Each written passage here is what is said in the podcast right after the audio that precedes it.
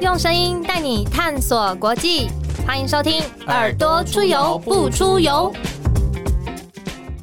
欢迎收听《耳朵出游不出游》，我是子涵，我是 Lawrence。Hello，大家各位听众朋友，还记得我们的节目的宗旨是什么吗？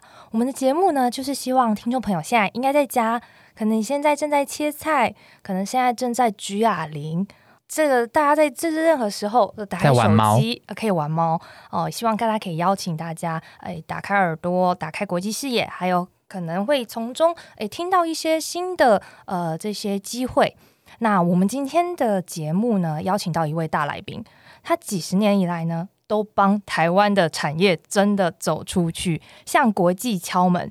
今天他来到我们的节目。要跟听众朋友分享那只打开台湾经济贸易的金色钥匙到底是什么？所以接下来的时间，我们一起跟着这个大来宾来趟世界经贸之旅。我们欢迎经济部长王美花部长。哎，两位主持人好，各位听众大家好，部长好。部长其实，在公部门服务已经大概超过三四十年了，对不对？四十年，四十年，四十年，非常 资深的这个呃，我们的台湾重要的经济官员。那部长一定有很多代表要出访的经验，特别是做经贸谈判的经验，对不对？嗯，对，呃，刚好在公部门哈，呃，最让我印象深刻，当然就是啊，代表国家哈去做很多的这样的谈判。学习非常多，那这些就是谈判经验过程中，可不可以跟我们听众朋友分享最印象深刻的一个国际经验？好，呃，我举两个例子跟大家讲哦。其实啊，这样子的一个国际交流、国际谈判哦，啊，对你的呃学识有很好的进步。那我举的第一个例子哦，就是大概十五年前，我们台湾呢啊，就是去授权一个叫克流感的药，因为那时候台湾有禽流感，那做不出这个药，那欧欧盟啊就来跟我们谈判，然后就来啊来一个礼拜，台湾一个礼拜，整整一个礼拜就谈这个议题。那呃，他要来的前一天，他就丢给我们题目，他要问我们什么问题。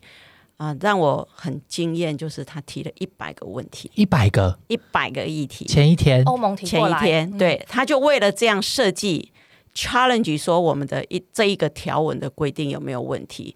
他非常有体系的，就设计了一百个议题。那我个人是学法律的，那我看到这个一百个议题，我自己也非常惊艳，然后从里面也学到很多。那为什么呢？因为第一个，它非常有系统性。好，他不是乱问，你要想一百个议题，你一定要架构，这是第一个。第二个呢，他为了来 challenge 我们，他就把台湾的专利法、台湾的行政程序法等等，他都要念。所以他们也都有研究过台湾的法律，这样子。他他他就是要研究。所以我要跟啊各位年轻人讲的，就是呃做谈判，他绝对不是三五分钟的事情，他都要很深入的来啊学习。那所以我在那一个谈判，我就觉得，哎，这样一个议题哦，大概跟一个硕士论文 差不多。我听起来感觉已经是博士论文在在做那个。是是是，那呃就会觉得，哎，西方人的这样的一个体系哈，它不是单一个条文，他去想这个条文背后的经济的因素是什么，那他要达到的目的是什么等等，这是第一个给大家分享的。第二个，其实另外一个让我印象很深刻，就是二零一六年哦，我们跟美国举行这个 T 法的会议。哦，那这个 T 法会议二零一六举行之后，其实就停了五年，一直到今年才又开启，就是台美贸易投资架构协定会议。是是，好，我们就简称 T 法。那那一次刚好是啊，我带团到美国去，要跟美国谈这个啊。这个贸易上的各项的议题，那美方事先就给我们题目，那当然最一百题吗？问的非常好。他其中最难的一题就是美猪开放的问题。那他这个议题呢，他也问了我们非常多，而且他也是研究我们卫福部为什么风险评估到底怎么做？那为什么又是卫福部？为什么又是风险评估的小组？然后最最重要，他问我们说。你的美牛都开放了，请问你的美猪开放是有什么法律的依据？是有什么客观的呃科学的依据跟这个国际的标准等等？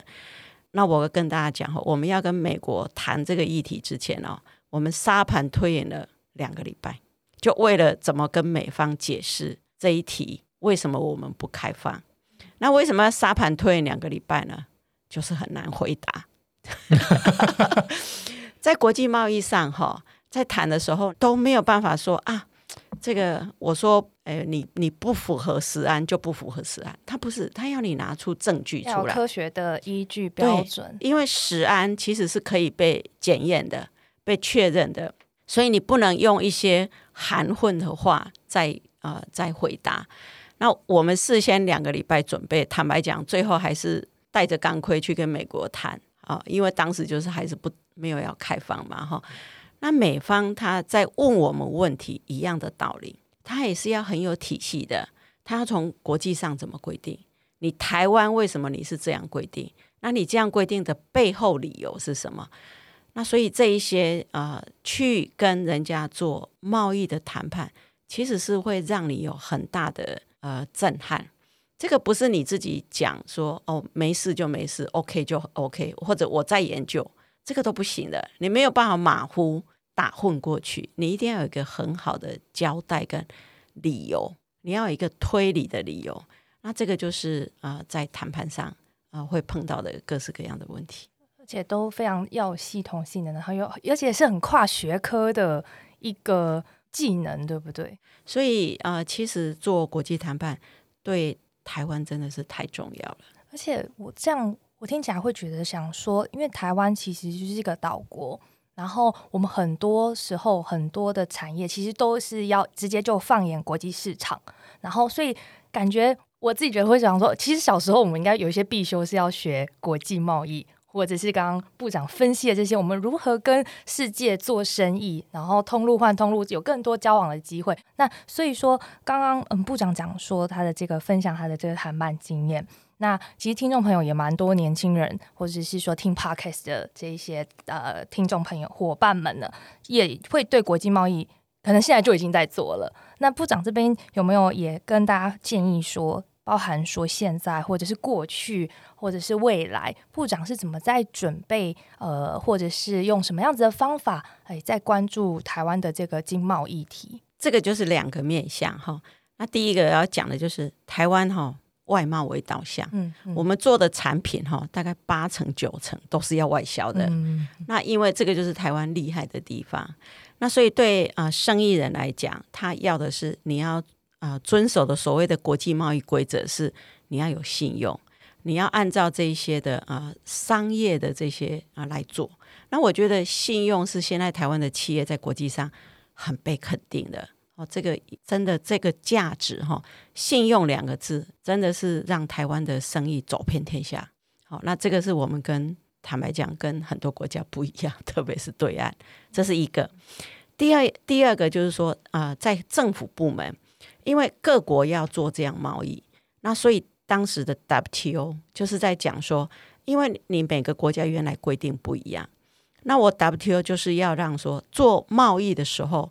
那大家的规定要一致性，好，或者在一些大原则上要一致性，所以 WTO 的目的就是在这个地方，好，这是第一个。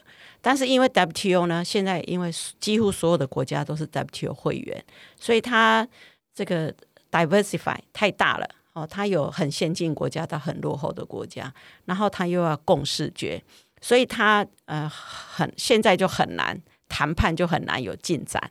哦，这是 WTO 的现况，因为很难有共识决，所以现在在 WTO 之外，就变成很多国家就是呃要加强这样的一个国际贸易的规范的时候，就只好去签所谓的 FTA 自由贸易协定。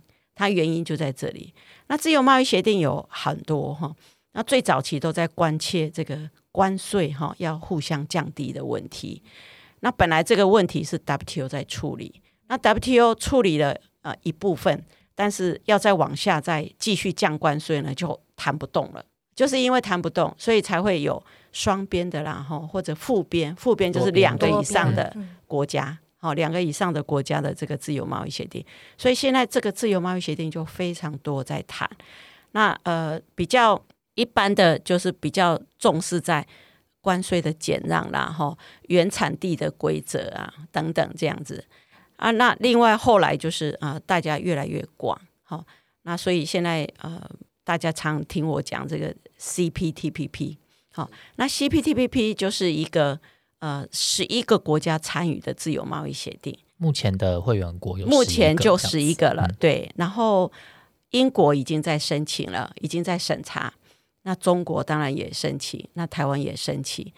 不过这个 CPTPP 哈，为什么对台湾来说这么重要？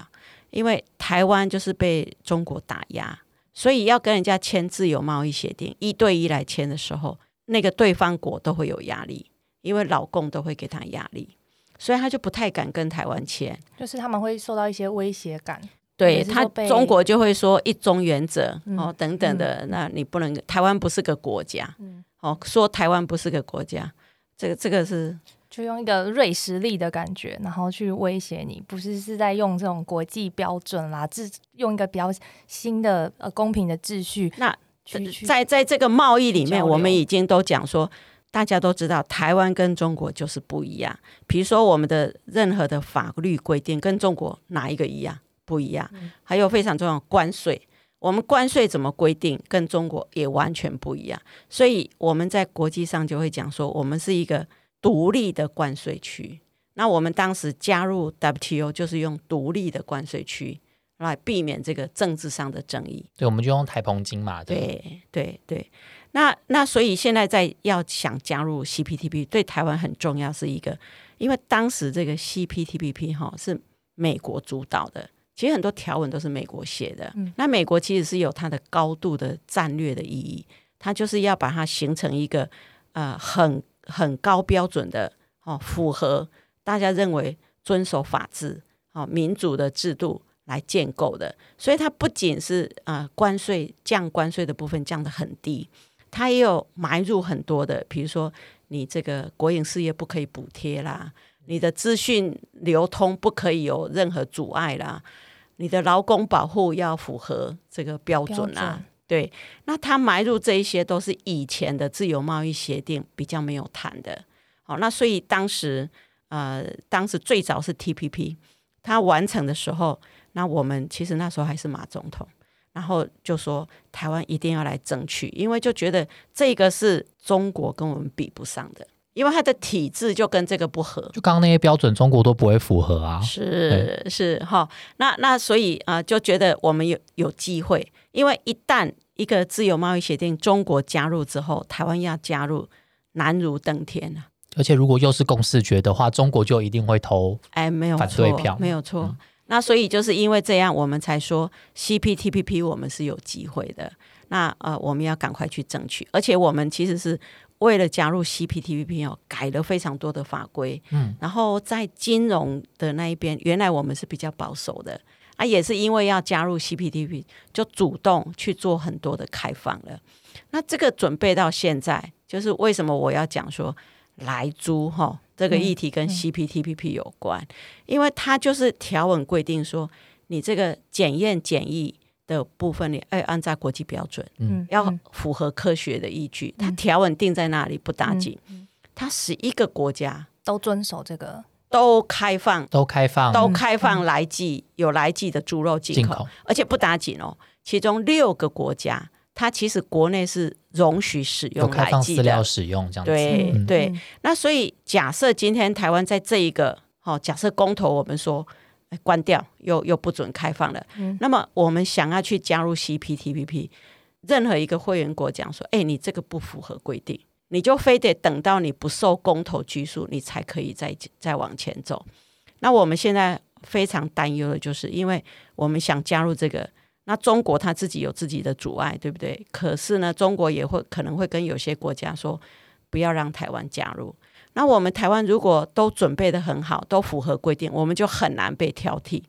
可是我们如果这一条，因为在公投，全世界都知道台湾在公投这一题，如果我们这一题过了，那中国去跟某一个会员国说，你就用这个来挑战台湾，那对台湾真的是。搬石头砸自己的脚。而且一系之间建立起来的那些信任就就没有了，因为那这个部分就是、呃，最早去年八月二十八，蔡总统说要开放这个问题，就是要解决我们跟美国长期以来美国对我们的挑战嘛。我刚才讲，二零一六年我去的时候，其实是带着康愧去跟他谈这个议题的。那美国其实是每年抱怨，那美国是这样子，美国他跟你台湾非常好，好、在各种产业的、军事的、文化的都很好。科技、医疗的都很好。可是美国说一码归一码，你的规定不符合，那我作为 USTR 的守门人，我就是要挑战你。所以一样，美国跟欧盟也是很好，但是欧盟不符合这个规定的话，美国还是会到 WTO 去告他。所以在这个部分，蔡总统在去年就做了这个政治决定，说也也要开放了。那所以要开放的原因很简单，因为牛肉已经进口九年了，其实已经让大家知道这个是没有问题啊。美国的牛肉在台湾市占率多少？你知道吗？百分之四十三。好，所以它其实是牛肉已经吃九年没有问题的话，就破除大家一直用想象说人家有食安疑虑，人家有食安疑虑这样的一个问题。嗯，真的对，美国的猪肉在台湾的市占率其实只有一帕多，非常低。好、那为什么会这样？因为台湾人吃猪肉基本上就是吃台湾猪肉。好、台湾猪肉，那除非像这个西班牙的这个伊比利猪，伊比利猪什么这种比较特殊的做法，你如果一般家常的使用，都是喜欢吃台湾自己的猪肉，因为它的口味就是不同。我们农委会哈现在把猪的产业照顾得非常好，那那所以这样的一个自己的产业啊、不怕受到这样竞争的时候，其实就没有这个担忧了。刚像刚部长一连串讲到了，台湾其实在国际经贸要接轨上面，很多都是要遵守国际规则嘛，就是我们要互惠互信。那其实这个在不只是跟美国关系，其实我觉得刚部长要讲到，我们正在申请加入 CPTPP，因为很多人都会说啊，美国没有在 CPTPP 里面啊，你为什么要管？我们要不要禁止美猪？但其实刚部长还要讲到一个，就是我们在怎么跟国际接轨。因为如果当别的国家看到说，哎，虽然美国没有加入 CPTPP，可是我们跟美国没有遵守互惠互信的原则，那我为什么要让台湾加入 CPTPP？所以部长怎么看这所以？这个呃有两个不同的层面问题，一个是我们呃的诚信问题，这个就是你讲的；嗯，另外一个就是 CPTPP，它就是规定在那边，它规定在那边说你要遵守国际的标准，国际标准现在就是联合国的这个 Codex 的这个标准。好、那你你一定要用这样的标准来做，那更何况你这十一个国家全部都开放了，也都进口了。而且台湾的标准好像比 Codex 还要再严格，对不对？哎，对，因为我们就考虑到说，因为台湾人会吃比较多的内脏，嗯，所以我们在这个部分定的标准就比 Codex 严格。那国际上会容许你这样，因为你只要讲出你的你的有实证的依据，那你是可以的。好，但是你不能说人家的这样的部分是有实案疑虑的。那这个就是呃，台湾要加入 CPTPP，或者未来还有其他的机会的时候，这个是对台湾是一个非常大的阻碍。而且部长最近是不是就是我们也看到美国华府智库马歇尔基金会亚洲计划主任葛莱伊，他其实也在呃媒体上面也也表示说，如果莱猪公投通过了，也就是大家投同意，其实台湾贸易就受到破坏，然后他没关系也可能变成不信任状态。然后他就说，如果这可能会让台湾回到没有提法，刚刚部长一直讲这个双边贸易对谈的状况。那可是其实部长其实前阵子才也在参加台美的经济繁荣伙伴对吧？可能来就跟我过了，这个也都没有了，全部都没有了，等于台美的贸易进展，这些不管是科技、医疗等等的，都可能又会倒退。第一个哈，格莱伊是一个非常熟悉台美关系的人。好，那他所以他的提出来的见解都是一针见血。那他也非常了解 UST 啊的态度，所以你看我刚才讲哦，我二零一六年去谈提法，就是这个猪的问题一直没办法解决，所以我们停了五年，嗯，好，一直到总统开放了之后，才复谈，好才复谈。那这个提法就有很多的台美之间的合作的议题在谈，所以格拉伊说，如果我们这个又把它关起来，那真的是对台美在这一块真的是非常伤害。那我上个礼拜谈的时候，呃，美国是国务院带着呃白宫这边哈，带着非常多的各部门都有在啊视讯会议跟我们参加，各部门的官员都一起对不同的议题，嗯那就不同的单位都会来跟我们对谈。那你们或许不知道哈，台湾跟美国在产业的合作上，嗯啊，那个的紧密度哈，是你们很难想象。我们从三十年前哈，我们做个人电脑，我们做这个笔电、手机，你有没有想过，台湾这一些都是帮谁做？我们所谓的电子五哥，它其实是帮所谓的都是跟美国代美国。大厂啊，嗯对，电影都那会写 Made in 台湾，大家都会看到。那跟他们代工，其实到后来都不是他们呃设计给我们，后来是连设计都我们自己设计。但是我们跟他就形成一个非常好的一个产业的关系，他知道怎么做生意，台湾人知道怎么做产品，是一个绝佳的绝配。就一个很很完善的一个供应链的对呃合作模式。那很多嗯像有一次一个呃电子五哥老板就跟我讲说，部长你看看他跟我们合作三十年，他有没有改叫中国人做？他有没有改叫越南人做、韩国人做？你你想哪一个品牌？因为我们这一些呃，不管是 Intel、HP、Dell 好、这一些的个人电脑或者是笔电，他们三十年来就是跟台湾合作。那也是因为这样，所以后来的这个呃智慧手机哦 iPhone 也也是是找台湾合作合作。那这个是台湾跟美国形成才知道怎么去有信任感做关做这样的一个生意，而且这个让台美之间是高度的互惠互利。哦，到现在大家赚钱，对啊，而且很多游戏厂商我听到都是他们都要再买新的伺服器，因为嗯大家都在家里嘛，都在玩游戏，然后频宽不够。然后就是，其实后面还有很多隐形背后供应链有关的，其实都因为这样子的成长动能都有一起起来。所以你讲到这个，又讲到啊、呃第二个议题，然后那所以我刚才讲的是说，我们跟台美的这样的一个合作，哦，过往的例子，即使到现在延续哈，呃，你刚才讲伺服器，我就也解释一下，因为美洲贸易战，嗯，它其实背后是科技战，嗯那所以美国就跟这一些它的呃代工的厂商说，哎，那个我有一些敏感的产品，哦，治安的敏感的部分，你可能你要卖给我的话，麻烦你不要在中国做，你可能要去别的地方做。嗯，对那这个是在美中贸易战发生的问题。那那时候这一些的厂商就跟我们讲说，他要回来台湾投资，哦，因为台湾的环境跟这个台湾的法治，让他们是最好做事情的。所以那时候我们就开启了这个投资台湾的三大方案，哦，回台投资。那这个是你们可能很难想象，二三十年来没有过这样大量回来台湾投资的。以以前都是厂商到中国都去投资，嗯，现在都台商都回来台湾，对，就增加在台湾的投资。那它增加投资，刚才讲伺服器，就是我要讲的，因为这个里面美国人非常担担忧它的治安问题，所以我们这一些的伺服器的厂商，如果要卖到美国去的，卖到欧洲去的，他就要回来台湾做。那回来台湾做，他才卖给美国，那美国的客户才会安心。那所以这一个部分就是你讲的，他很很大量的回来投资，增加了我们非常多的生意。那厂商那一阵子是非常忙碌在做。那为什么要回来台湾？台湾没有没有所谓的会让他担心治安的问题，这是台湾跟中国很大的不同。不用缴交资料给当局啦，例如说什么缴交资，就是国家跟你要求说，干涉，对，或者是不会什么把用户资料公开，我跟你讲哈，所以这个这个真的非常重要。有些不是赚多少钱的问题，它背后你要有这种道德的问题，你要有这种法治的问题。道德就是要有信任感，法治的问题就是不会窃取人家资料。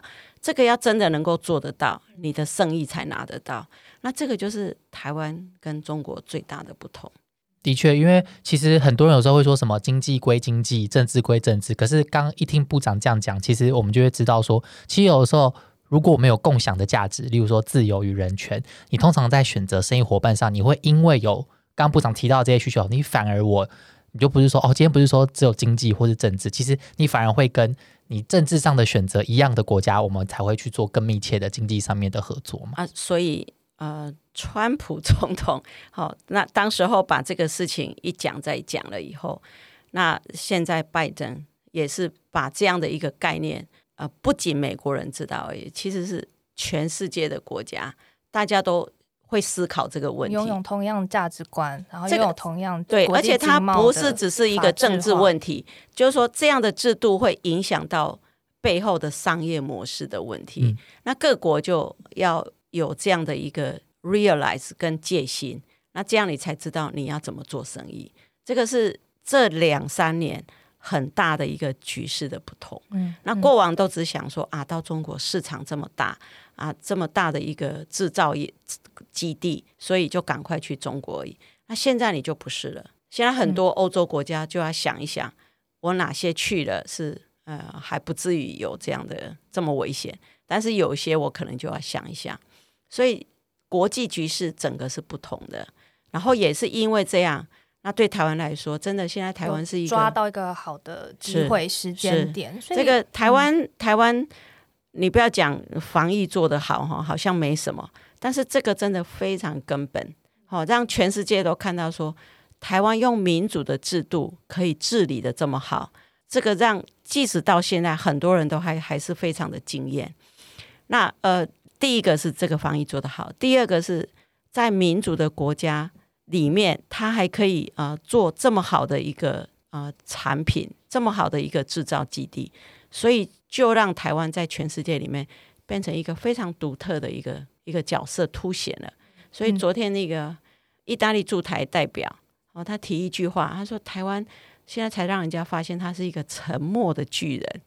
啊、不只是以前我们说可能隐隐形冠军，还是沉默的巨人。对那沉默巨人其实背后的产业特性也有关啦，因为台湾就是都在做供应链，都是提供各式各样的 parts。哦，它不是零做，件，嗯，对，它不是做最终的品牌重要的，那个小螺丝钉。对，嗯它不是做最最重要的品牌。那也是因为这样做 parts，哎，我们五哥也好，我们台积电也好，我就是我的 B to B 的 B 很多客户，那但是我不需要去做最终的品牌的行销。嗯，因为刚部长讲到很多，其实疫情以来啊，可是在疫情这么严重之下，台湾就是出口可以连续十九个月都是正成长。那呃，我们刚刚讲到很多发展的部分，那随着经济发展，其实用电量也会增加，因为最近包含能源的议题也是全球一直在炒，或者是能源相关合作，现在全世界也非常的重视。那呃，以在部长的角度，如果以一个经济发展来看，我们未来怎么规划，让我们的供电能够更加稳定，可以配合我们现在产业就是这么好的动能？呃，没有错哈，呃，这个呃，这供电是一个基本，我们就要去提供的。那呃，确实台商回流了以后，我们的用电都稳定的增加，稳定增加，因为他们的订单非常好。还有一块就是半导体，那半导体的用电量是非常多的。呃，我举个例子哈，我五纳米。五纳米一个厂，哈，我们南科五纳米一个厂哦，不是全部台积电哦，一个厂它的用电量必须要中火一个机组的三分之一，很多欸好、那三分之一全部都要给这个呃一个厂用。那台积电又在台湾不断的发展，现在五纳米、三纳米，甚至未来还更多，越来越小的，嗯，嗯，对，越更多。然后它在台湾的，就是啊、呃台湾已经形成一个非常好的半导体生态系了。那我们要不要让台积电在台湾？要它哈、不仅是它一家，第一个它整个供应链越来越大，所以台湾的很多的厂商，因为变成是半导体的供应链以后，它的跟着进步，跟着发展。那第二个呢，它这样半导体在台湾的发展，不是对台湾经济呃有帮助而已，是对对台湾的安全有帮助。现在所有的 先进国家这些部都长，都希望台积电去对他这这这些部长都很想主动来跟我视讯，好，我说还好，现在不用出国，否则每天有人邀我出国去跟他谈，好，这样谈不完啦，对，好，谈半导体合作，好，那事实上要形成这样的一个半导体这样制造的这样的一个生态系哦，啊，不是那么简单。好，那台湾有它独特的、非常非常独特的优势，才做得出来。那所以呃，半导体我们一定要让它在台湾继续生根。那我们要让它生根，我们当然要供给它的电。那刚才刚才讲了，我们供给它的电，现在又有要不断的减碳的问题，所以我们当然不能再去增加燃煤机组。那这个就是为什么我们要增加燃气机组、燃天然气发电、天然气的机组，对，来供电。那我跟各位讲哈，其实我们都要提早四五年就开始准备了，做能源的布局。对，因为厂的布局，因为我们这个这个供电哈都要做好几年，所以都要提早作业。那这样的情形就是为什么我们今天一直跟大家说，为什么我们需要第三接收站。第三天然气接收站，对，那因为呢，这个旁边就有这个天然气的机组，哈，这个新的机组八号、九号机组，嗯，在桃园大潭电厂，对，已经快盖好了。那这个部分就是让第一个北部的供电现在是极不平衡，那都是南电北送，对，完全那个天然气的管线哦，都是南往北送，哦，高雄一个接收站，台中一个接收站，台北目前没有接收站。所以天然气的管线都往北送，那因为这个运量也很满了，所以这个管线其实也都饱和了。那所以如果第三接收站没有盖起来的话，那这个天然气的机组，你有机组，你没有天然气没有用啊，就好像你家里有瓦斯炉，你没有瓦斯，这个瓦斯炉没有用，道理是一样。嗯，那这样的一个增加供电的需求，其实是很紧急。现在台积电吼都被厂商追说。哎，你二零二五才盖得好的厂，你可不可以变成二零二四就盖好？哦，他都被追着跑，嗯，所以对，所以他需要他需要提早盖好的话，我们就要提早准备。所以这个就是为什么三阶我们说它其实是非常重要。我们现在就放了一个摄影机，二十四小时，二十四小时你都可以去看，嗯，好，所以这个潮间带的这个。早教呢都没有破坏我们现在的方案，方案对，我们现在在往外这些推，推到它那个接收站距离岸边一点二公里的这个方案，其实也是环团给我们很多的意见。那给我们的意见，那这样子的话就可以确保三赢，还不是双赢。就是说，第一个就让这个当地的早教可以呃生态可以保留了，做得更好。那第二个就是供电就可以经济可以。对，可以可以，呃，按照我们这个二零二五赶快起来，因为我们其实为了外推已经有延后两年半，哦，这个两年半我们其实是压力是在的，因为对对于转型来说，对我们要转型，因为因为用电一直在增加嘛，但是你如果三阶不做起来，那这个真的是我就讲说，现在有多的机组就是只有燃煤机组，好，我们现在对这个夏天我们。像中火有十台，我们其实夏天只会开九台。那空屋季的冬天呢，我们最多只会开八台。那我们如果呃用电没有那么多，我们甚至有的时候只开七台。也就是说，尽量不去用煤，尽量用天然气这样子来让那个煤的燃烧减少。可是，要是我们三阶真的不能盖的话，那你有多余的机组在哪里？全部是在燃煤机组，要再开，因为燃气机组都满载了。好，那所以这个就是我们讲说，如果三阶没有盖，其实还有会有第三输，就是会增加用燃煤，一定会的。空污又没有办法达到这种减煤减空污的效果。那这个跟国际的局势，这个不是我们要的。哦，跟国际现在说大家一直减煤减煤，这个趋势是刚好相反的。而且像我们也看到新闻说，台积电要在高雄设设厂，其实这个电力上面，呃，不管是平衡，或是供需，或者是说刚部长讲到这个产业象征是台湾的这个安全等等的，它也都很需要相关的这一些没错啊。所以你你现在南部的电哈，那个台积电又要去高雄了，所以高雄自己用电就要增加很多了，所以它就也会这个。攻往北攻的这个压力也会越来越大，好，所以你这个确确实是要呃合理的这样平衡来分配，这样子是比较好的。那这个对电网也是好的。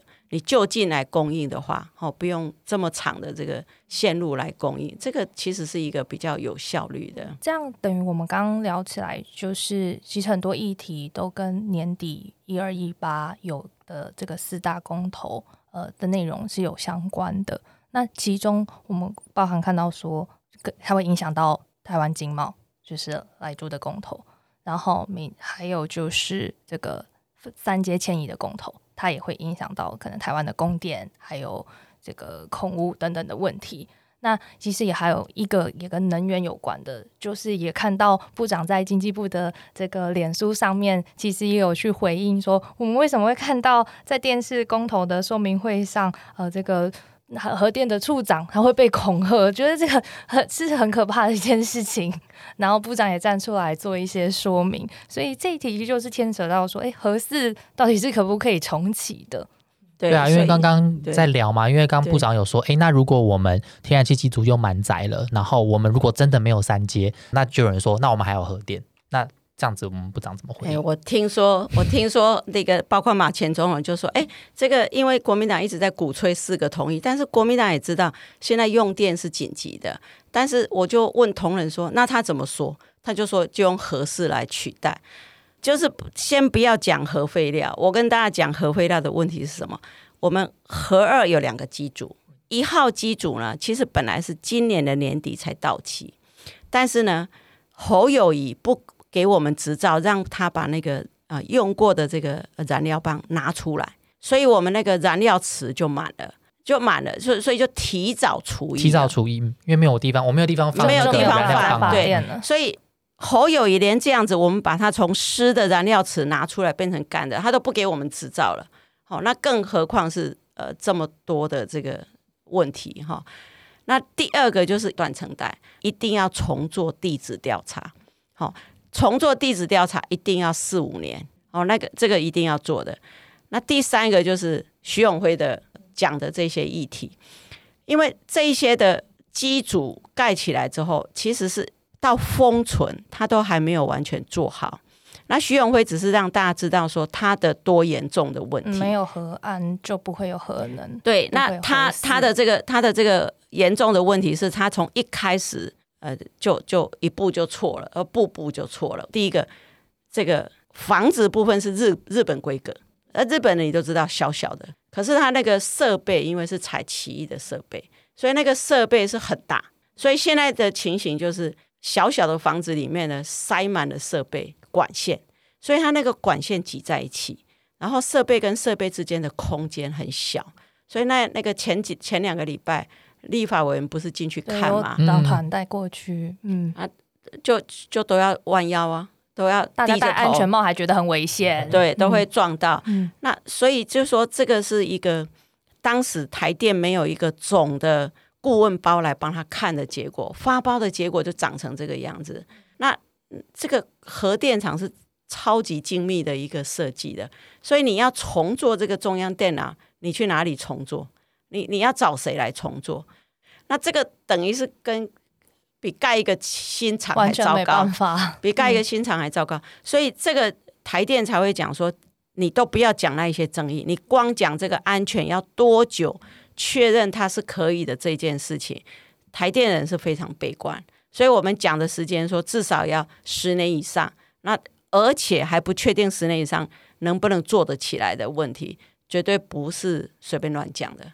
而且这样子的节奏就一定跟不上我们现在讲的台湾经济成长的动能，还有随之而来的用电需求。没有错，没有错。所以这是完全两件事。所以今天讲说三阶不要用合适来代替，你哪来能够代替啊？这个差太远了。因为核四就是从来也没有发过一度电，没有。接下来到底能不能够解决这个问题？光是安全，还有其他各种刚提到的问题。所以核核核四哈，核四本身是。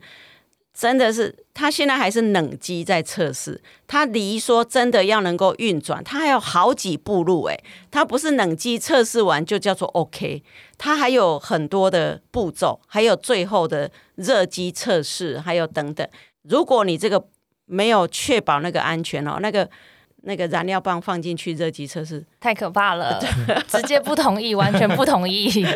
嗯嗯，是这样子，就是这一题也是不同意。所以前面我们刚刚讲三个题目，再加这这个，这就是所有题目都都觉得没有办法。我跟你讲，蔡总统领导下面，整个台湾的大政方针，那苏院长他又很有执行力，所以你看我们经济成长非常好，我们非常多的福利政策都比过往增加非常多。那也是因为这样的防疫守的这么好，我们就是跨部会协调，所以我们现在在部会之间的沟通，电话拿起来赖打一下，就就都很快要去解决各式各样的问题，是一个非常有效率的一个。而且大家就是真的很希望台湾可以抓紧这样子的国际契机，我们可以加入世界重要而且是高标准、符合我们民主价值的这些国际组织。啊，我当四十年公务员，其实感触很深，就是我们处处被这样打压，以一个台湾这样的一个这样的人口、这样的一个产业状况，对全球的供应线贡贡献这样的一个情形，而不能去参加任何的自由贸易协定，参加他就会给你打压。全世界只有台湾这么委屈，我坦白讲，真的就是像部长在说明会讲说，不可以再成为孤儿，国际孤儿是。那所以呃，今天我们要让大家知道说，今天我们怎么选择自己的路。你你讲的这个部分说啊，就抽象哎，阿里来住开放是不是就可以进入？你要加入一个国际组织，这个都只是前面的门槛，那你还有后面一关一关过。你今天。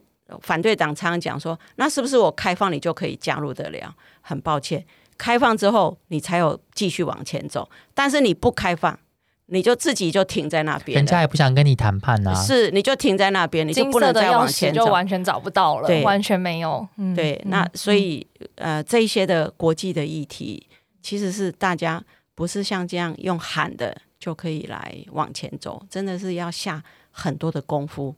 一个一个来克服，个一个解决。台湾走出去对台湾是非常非常重要的。哦，我们当然希望台湾能够被全世界看得看得到。但在看得到的时候，人家跟你谈的时候，人家觉得你是什么样的一个态度？哦，你对国际的这些议题，你你了不了解？什么样跟人家是一个在 same page 的一个地方在跟人家对谈？这个。对台湾来说，其实是非常重要的。谢谢梅花部长今天跟我们这么详细的说明，那听众让听众朋友们其实可以更细致的去了解，说，诶，台湾在做国际交流、国际经贸交流，到底困难挑战是什么？那台湾已经准备好什么了？但接下来有这个挑战，就是年底的公投。那这个公投需要大家出一臂之力。就是大家在一起好好想想，说怎么样才是对台湾走出世界是最好的一个选择。因为我们其实有像我们刚部长讲到，台湾其实有非常好的潜能。然后我们今天只有讲到金色钥匙，我们现在就把这个金色钥匙握在手上，所以希望大家可以透过四个不同，一起让我们继续把这把钥匙握着，然后我们台湾可以跟国际的经贸持续在国际的舞台上发光发热。而且对你们这一代非常重要，我们要把这个前面的这个呃这个。呃，脚踏脚石要垫好，你们才可以再往前走。如果我们自己这一辈的人把它关起来了，对年轻人是不公平。嗯，谢谢部长。那部长，我们最后其实我们节目最后都会问来宾说，因为我们还是觉得说啊，对于这个世界疫情如果开始趋缓的话，诶，大家有没有最想要去哪一个国家？那针对这一题的话，呃，部长有没有说，诶，最想要再去哪一个国家做这个贸易上面的交流等等的？应该讲私人跟公务啦。哈。其实现在因为疫情，所以都走不出去。我猜如果可以走得出去的时候，我我应该是哈，光美国的约就约不完了。哦，那这边因为有太多太多的议题要谈了，那台美之间的这样的一个关系哦，真的是呃，对台湾的发展真的非常重要，是。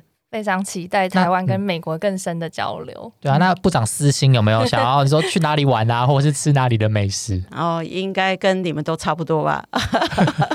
跟子涵要去日本吗？立陶宛，立还陶宛。是立陶宛？大家很喜欢去立陶哦，宛。他要去立陶宛，好地方我们。节目那个很多来宾，就是包含总统的，大家都说，哎、我们统计下来，现在立陶宛票数最高，哎好地方，所以大家很羡慕公明星那个国发会主委可以去立陶宛，哎、也是做也是做很多经贸上面的合作。对，对之前访团出访对的时候，对，好，再次谢谢部长今天这么非常非常详细、有经验又有理论，然后还有告诉我们说未来我们应该要注意的哪些诶经贸上面的一些点。那再次谢谢部长，谢谢谢谢两位，谢谢部长。那我们今天耳朵出游不出游就到这边结束。那大家如果有任何问题，都欢迎上民主进步党的粉丝专业或者是 IG 留言给我们，呃，也可以到我们的这个呃 First Story 上面的页面，哦、一样把你的想法留下来。那我们节目就下次见喽，拜拜。四个不同意，拜拜。拜拜。台湾进国际。